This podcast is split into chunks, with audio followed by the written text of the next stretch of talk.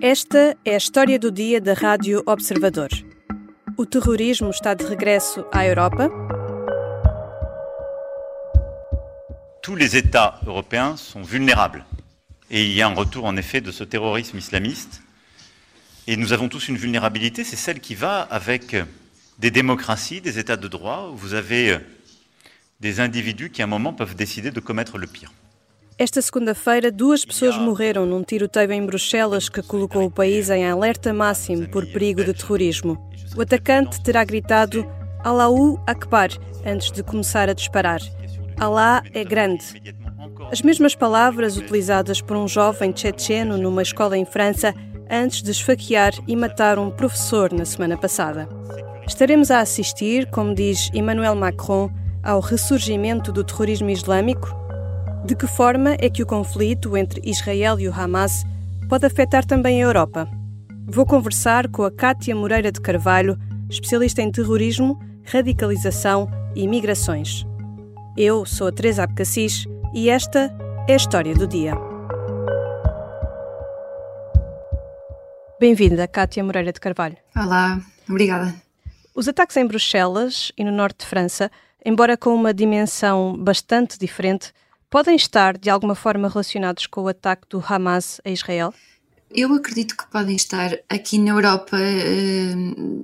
Existem muitas questões, muitos conflitos sociais que estão por resolver e, e, que são, estão latentes na sociedade. Aqui em Portugal isso não é muito visível, mas em países que, que tiveram alguma dificuldade em promover a integração e a inclusão de algumas comunidades migrantes que podem ser grupos mais vulneráveis aos processos de radicalização, isso é mais visível. E eu acho que aquilo que está a acontecer agora, o risco nunca foi zero. Nunca, nunca houve, um, nunca foi zero. O que eu quero dizer com isto é que uh, sempre existiu a possibilidade de haver ataques terroristas.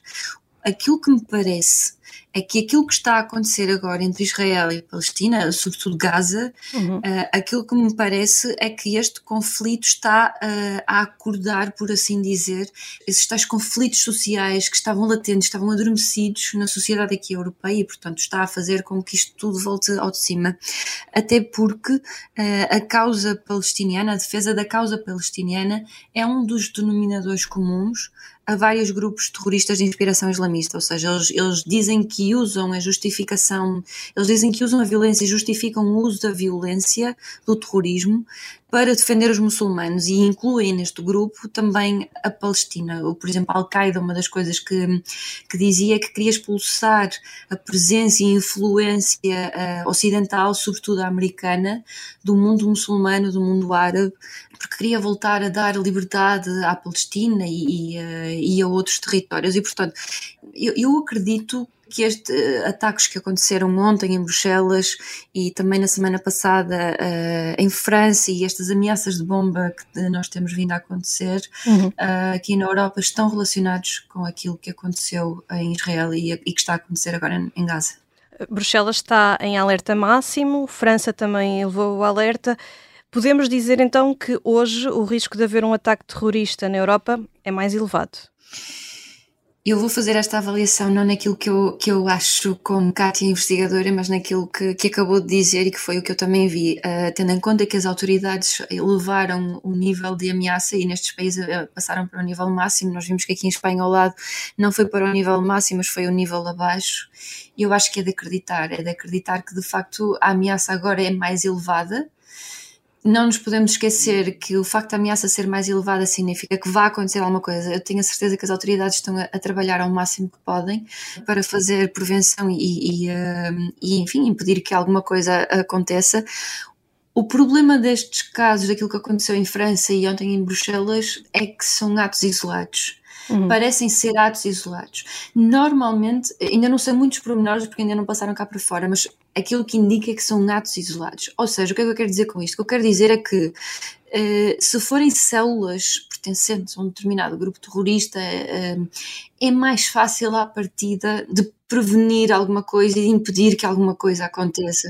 Agora, se forem pessoas que estão aparentemente inseridas na sociedade, que levam uma vida normal, mas que por algum motivo, por alguma circunstância, decidem praticar um ato terrorista e se estiverem, enfim, se não estiverem imbuídas, lá está, nestas tais células, já é uhum. é muito mais difícil de fazer esta detecção e esta prevenção. E, portanto, acredito mesmo que as autoridades estão a agir o mais que podem e eu acho que nós, como sociedade, também devemos estar um bocadinho mais alerta. Eu não quero criar alarme social, não é este o meu objetivo. Uhum. É mesmo só também passar a mensagem de que nós, como cidadãos, também podemos ter um papel uh, aqui e ajudar as autoridades. E como é que se combate este terrorismo? O presidente francês disse esta manhã que há uma vulnerabilidade inata associada à democracia e ao Estado de Direito. O que é que se pode fazer? Bem, essa é a pergunta para um milhão. um, todas as formas de extremismo e terrorismo um, dependem de um conjunto de fatores de risco. Hum. Um, são a nível individual, a nível estrutural, uh, enfim, uh, coletivo da sociedade. E esses fatores de risco não é apenas um fator de risco que leva alguém a radicalizar-se e, e, a cometer um, um, ato terrorista ou a juntar-se a um grupo terrorista. Porque até uma coisa é a radicalização, outra é a radicalização violenta, que é quando se passa o ato. E, portanto, é um conjunto de fatores de risco em interação que levam alguém a, a radicalizar-se e, e, depois, posteriormente, ou não, a cometer violência. Uhum. A forma de se prevenir, e isto tem vindo a ser feito um, aqui na Europa, promovido nomeadamente pela União Europeia, é organizarem-se e implementarem-se programas e projetos de prevenção da radicalização de vários níveis. Mas, no entanto, esta é uma área ainda, ah, por incrível que pareça, a área do, estudo, o campo de estudo do terrorismo e da radicalização ainda é uma área um bocadinho incipiente e, portanto, muita da prática que é feita não é baseada na evidência e isso tem trazido alguns custos. A forma de prevenir é, portanto, é tentar reduzir o impacto dos fatores de risco e tentar promover, alterar o jogo na balança eh, e tentar promover os fatores de proteção da radicalização. Alguns dos fatores de risco, aqueles que são mais comuns, são um, ehm, a falta de integração, a inclusão na sociedade, a discriminação, a exclusão social, Uh, e depois a nível interno é, é uma baixa tolerância, um, um, baixo respeito pela diferença, pouca abertura cognitiva uh, e portanto tudo isto em interação pode levar alguém a radicalizar-se e enfim, eventualmente radicalizar-se violentamente. O terrorismo e a radicalização são duas áreas sobre as quais tenho estudado e por isso é que faço estas perguntas. Eh, e de que forma é que momentos como este, que estamos a viver agora, podem uh, influenciar a radicalização? As pessoas radicalizam-se por causa desses fatores de risco que as tornam mais vulneráveis, uhum. mas também porque elas na vida delas estão, ah, enfim, a passar por algumas situações, isto não, eu não pretendo com isto justificar naturalmente, eu estou a fazer uma análise. Uhum. E portanto. Um, Estamos são, a tentar são... perceber o que é que leva Sim. algumas pessoas a, a, cometer estes atos Sim, extremos. Exatamente. Eu acredito que é isso que está um bocadinho na base daquilo que aconteceu em França e em Bruxelas, ou seja, eram pessoas que já estavam radicalizadas, mas que nunca tinham passado ao ato por um conjunto de fatores, uh, mas que este conflito veio de alguma forma uh, explotar essa, essa essa, essa passagem ao ato. Eu devo dizer que a literatura científica nesta área o que diz é que cerca de 90% das pessoas que estão radicalizadas nunca vão passar ao ato. E isto deve-se muito ao facto da existência e da preponderância dos fatores de proteção em relação aos fatores de risco. Mas por algum motivo, neste caso pode ter sido este, estes acontecimentos entre Israel e Palestina que podem ter levado estas pessoas a passarem ao ato. E, portanto, nessa medida é possível que a radicalização seja reforçada, seja potenciada e que até se torne uh, em, em violência. Já voltamos à conversa com Kátia Moreira de Carvalho, investigadora, especialista em psicologia, extremismo e radicalização.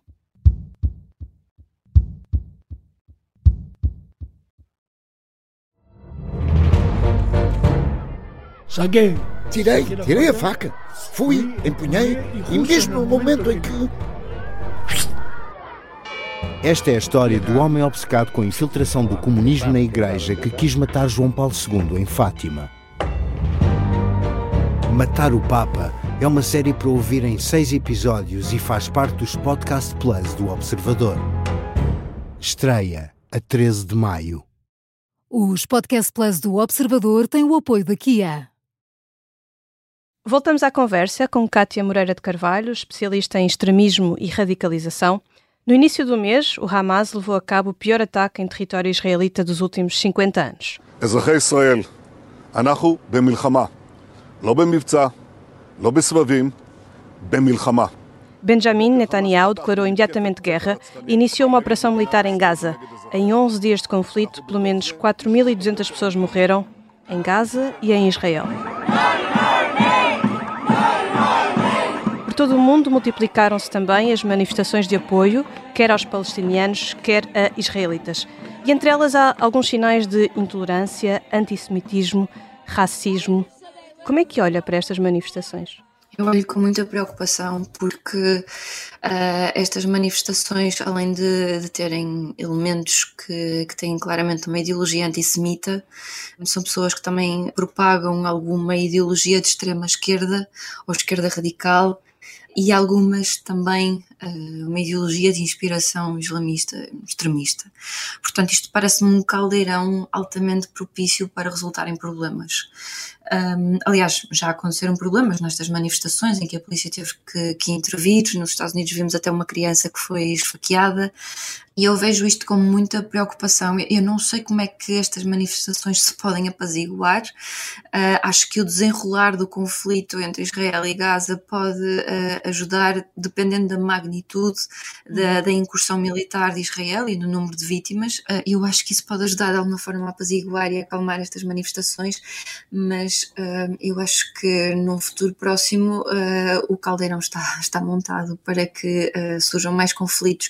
Eu não digo até extremismo extremismo, mas até podem ser conflitos sociais de outra ordem, uhum. uh, discussões, outro tipo de violência, a disseminação nas redes sociais de muita desinformação. Uhum. Muitas vezes as pessoas disseminam a desinformação conscientemente, enfim, o objetivo é provocar dano, mas também podem disseminar de forma inconsciente, que é a desinformação chegou-lhes às mãos e, portanto, acreditam nela e passam-na, uhum. uh, e isto é de forma inconsciente, e depois ainda pode haver a utilização de factos verídicos, mas descontextualizados para também provocar desinformação. Uhum. Que, e, e, isto, claro, ajuda também a radicalizar uh, algumas pessoas. E por cá, a maior sinagoga da Península Ibérica, que fica no Porto, foi vandalizada e, entretanto, as autoridades também decidiram reforçar a segurança junto das comunidades judaicas, das sinagogas e das escolas aquilo que aconteceu na sinagoga acaba por ser, de certa forma, um, um tipo de violência que aconteceu, porque o objetivo é claramente intimidar e ameaçar a comunidade judaica. E o que digo que já agora aqui em Portugal o antissemitismo daquilo que eu vou vendo do terreno não é muito comum aqui em Portugal. Por exemplo, em, por comparação com países como a Bélgica, a Alemanha, a Inglaterra, a França, uhum. aqui em Portugal o antissemitismo está muito pouco presente e, portanto, aquilo por um lado surpreendeu-me, eh, mas dado o contexto acabou por não surpreender. Mas eu acho que aquilo deve ter sido um caso isolado e, uhum. Eh, e acho que não se vai concretizar em nada. Eu espero estar correta. Esta é também uma altura, como disse, em que há muita desinformação a circular. Imagens de outras guerras foram partilhadas, como tendo acontecido em Gaza, ou as imagens de um concerto do Bruno Mars que aconteceu antes do ataque do Hamas. Qual é que é o efeito que estas publicações procuram uh, ter? À desinformação que ela é passada conscientemente para provocar dano e, portanto, para alterar a opinião pública num determinado sentido. Uh, e essa é a mais perigosa, e portanto é preciso detectar uh, a origem desta desinformação e, e tentar desconstruir. Como é que se identificam fica... estas publicações? O que é que podemos fazer? Muitas vezes é procurar, por exemplo, nas redes sociais, procurar a, a origem, o início da, da, da, da, notícia falsa ou do conteúdo falso, tentar perceber de onde é que as contas vêm, a que países é que estão associados ou a que organizações é que estão associadas, que pessoas é que estão por detrás dessas, dessas contas e tentar de alguma forma uh, perceber a origem. Muitas vezes também podemos verificar esse conteúdo na internet, noutros sites, pesquisar se de facto aquilo aconteceu ou não. Uhum. Um, se virmos, por exemplo, conteúdo num site, convém verificar uh, o, o, mesmo o link do site, ver o layout do site e tentar perceber se existem ali pistas que nos possam indicar se aquilo é, é enfim, é um site fidedigno ou não. Mas eu, eu, eu conheço colegas que, que, estão nesta área e que também caíram, caíram em alguma desinformação que encontraram, porque é normal, um, eu acabo por achar que é normal, porque a quantidade de desinformação hoje em dia é tão elevada uhum. e às vezes torna-se tão difícil identificar que até as pessoas com um olhar mais experienciado acabam por uh, momentaneamente uh, serem vítimas dessa, dessa desinformação. Na última semana voltámos a ouvir falar de terrorismo islâmico na Europa, sem querer causar alarme, como disse. O que é que podemos esperar dos próximos tempos e que cuidados é que devemos ter? Eu acho que deve existir alguma atenção redobrada, mas nada que limite o nosso dia a dia, a normalidade da nossa vida. Devemos continuar a fazer a vida o mais normal possível, até porque um dos objetivos dos grupos terroristas é justamente limitar, minar Uh, e impedir a normalidade da nossa vida, e, uh, e, é por isso que os ataques terroristas acontecem. Só ainda outra nota é que os ataques terroristas são um tipo de violência que, por comparação com outra, causa muito menos vítimas e é muito menos frequente. Uhum. Só que o facto de serem vítimas aleatórias e de serem ataques surpresa, com vítimas que à partida não entre o agressor e a vítima não existe qualquer relação, e o, o facto de usarem muitas vezes também meios de cometer violência na rua e de forma até um bocadinho, entre aspas, entre muitas aspas, meios um bocadinho de cometer violência de forma espetacular, faz com que uh, cause muito mais alarme social e, portanto, cause o terror, não é? A sensação de terror, porque é este efeito de surpresa e causa muito impacto psicológico e dá muito a sensação de que o terrorismo é um fenómeno muito presente e que pode acontecer a qualquer pessoa. Isso uhum. não é verdade, aliás, basta olhar um bocadinho para trás e ver que nós tivemos bastante tempo aqui na Europa sem ter uh, um ataque terrorista de inspiração islamista. Uh, infelizmente aconteceram estes dois uh, na última semana, mas o normal não é isso acontecer. E outra coisa também que é importante, eu acho que é importante referir, é que este tipo de ataques tem vindo a perder sofisticação e também uh, o grau de letalidade. Já aconteceu haverem ataques terroristas uh, até há bem pouco tempo em que nem sequer houve vítimas mortais. Isto significa que há uma diminuição do nível de, do grau de letalidade e, por outro lado, o, o, tipo de meios que são usados são meios muito pouco sofisticados. E ainda por cima, como são praticados ultimamente por atores isolados, isso faz com que o, o número de, de, de vítimas seja ainda mais reduzido. Ou seja, o objetivo aqui mesmo é provocar algum dano e não importa muitas vezes que tipo de dano é que é provocado. E portanto, eu estou a dizer isto porque é numa tentativa de, de, de dizer às pessoas que, embora acho que devamos estar com algum tipo de, de alerta, por outro lado, devemos lembrar que existem estas nuances, relativizar a situação e, e lembrarmos que o risco em Portugal é mais baixo por comparação com outros países e fazer a nossa vida normal. Obrigada, Cátia Moreira de Carvalho. Obrigada. Cátia Moreira de Carvalho é investigadora da Universidade do Porto, especialista em terrorismo, radicalização e migrações. Esta foi a história do dia. Os sons que ouvimos foram recolhidos pela Reuters. A sonoplastia é da Beatriz Martel Garcia. A música do genérico do João Ribeiro. Eu sou Teresa Abcacis. Até amanhã.